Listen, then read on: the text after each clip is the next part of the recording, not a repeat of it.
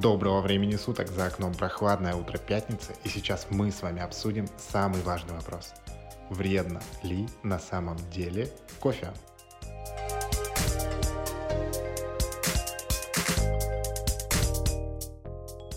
Кофеин вызывает привыкание. Употребление более 700 мг кофеина в день, это 5-8 чашек по 150 мг черного молотого, провоцирует вывод кальция и магния из организма. Чрезмерное, более трех чашек, употребление кофеина негативно сказывается на нервной системе. Первая чашка кофе была предложена европейцам в Риме в 1626 году. Через 20 лет появилась первая кофейня в Венеции. Затем кофейни появились в Марселе и Франции. Считается, что таким образом была засвидетельствована растущая популярность кофе в ряду европейских стран. Тем не менее, лекари тех времен восстали против употребления кофе. Что там из плюсов? Кофеин, который является психоактивным стимулятором, блокирует тормозные нейромедиаторы, и центральная нервная система активизируется. Вы чувствуете себя более энергичным и сосредоточенным на своей работе. Эффект почти мгновенный.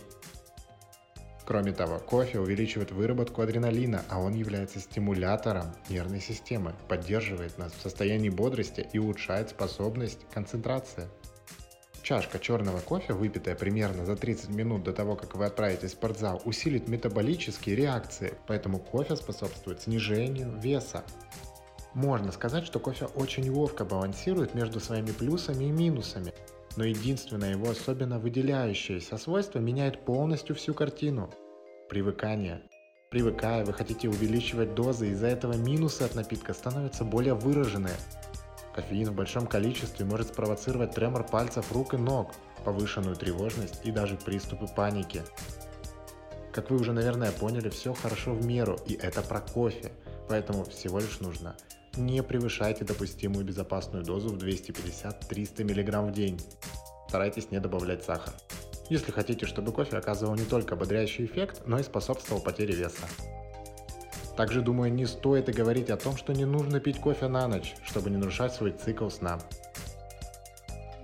Вот вы узнали некоторые факты про то, как может отразиться на вас кофе. Пейте его в свое удовольствие и оставайтесь бодры и здоровы. С вами был подкаст Доброго времени суток. Хорошего дня.